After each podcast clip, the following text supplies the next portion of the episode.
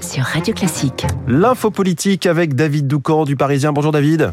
François. La réforme des retraites adoptée via le 49.3, sans surprise, hein, depuis hier soir, la gauche et le RN hurlent au déni de démocratie. Est-ce le cas? Non, euh, pas du tout. Il n'y a pas de déni de démocratie. C'est même la conséquence logique du résultat des élections de 2022. Les Français ont réélu en mai un président qui promettait de reporter l'âge légal de départ en retraite. Puis, en juin, ils ont, par leur vote, mais aussi par leur abstention massive, choisi de ne lui accorder qu'une majorité relative. Comment, dans ces conditions, mener à bien les réformes difficiles Surtout lorsque certains à droite ont perdu leur boussole, rendus fous euh, par un positionnement intenable d'opposition à Emmanuel Macron, alors que celui-ci applique le programme qu'ils défendent depuis toujours. Donc oui, euh, le 49-3 ne fait plaisir à personne, il renvoie l'image d'un pouvoir affaibli, mais il fait exactement son office.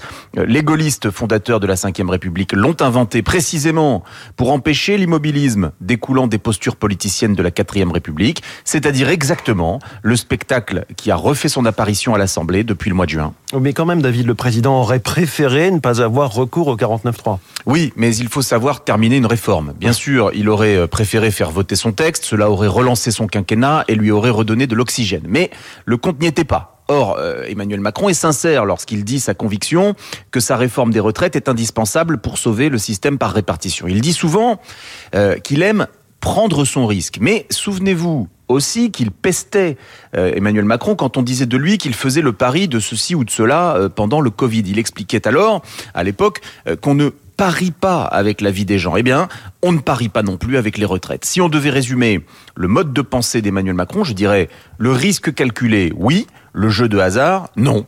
Certes, un vote aurait été préférable, mais ce n'est pas le 49-3 qui fera la ruine d'Emmanuel Macron. Alors maintenant, quoi? L'opinion s'est violemment cabré contre sa réforme, contre lui et contre son gouvernement. Donc, charge à lui de trouver euh, les leviers pour renouer ou au moins rouvrir le dialogue avec une partie du pays qui lui tourne le dos. Une prise de parole prochaine est à l'étude. Ce sera la première étape d'un chemin difficile, mais au moins le chemin existe. Un rejet de la réforme par l'Assemblée nationale aurait euh, transformé euh, le chemin en impasse. L'info politique de David Doucan. Merci David. On vous lit aussi dans le journal Le Parisien. David Abiker, les titres de la presse ce matin. Le 49-3 fait la une. Autrefois, autrefois le 49-3, c'était le, le, symbole de la prédominance de l'exécutif. C'est aujourd'hui le symbole de sa faiblesse. Si on lit la presse, après le recours au 49-3, le gouvernement affaibli et isolé, titre Le Figaro. Pour l'opinion, Macron est affaibli et Borne menacé. Pour les dernières nouvelles d'Alsace, ce 49 c'est un aveu d'échec. Pour la dépêche du midi, un passage en force quand le journal de Saône-et-Loire se demande si le 49.3 va enflammer la France.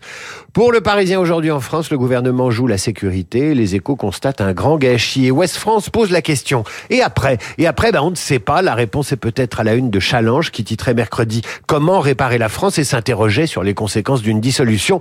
La suite est entre les mains d'Emmanuel Macron. À en croire la tribune, ce matin, il est droit dans ses bottes, mais pas vraiment droit dans ses votes. Merci beaucoup, David Abiquier. On vous retrouve tout à l'heure à 8h30 avec Renaud Blanc. Bonjour Renaud. Bonjour François. Jusqu'à 9h, quel est le programme? Évidemment, ce 739 sera en très grande partie consacré à la réforme des retraites au 49.3 au Palais Bourbon en ébullition hier après-midi, à l'avenir d'Elisabeth Borne, mais aussi à la mobilisation dans la rue. Premier invité Dominique Andolfato, spécialiste du syndicalisme en France.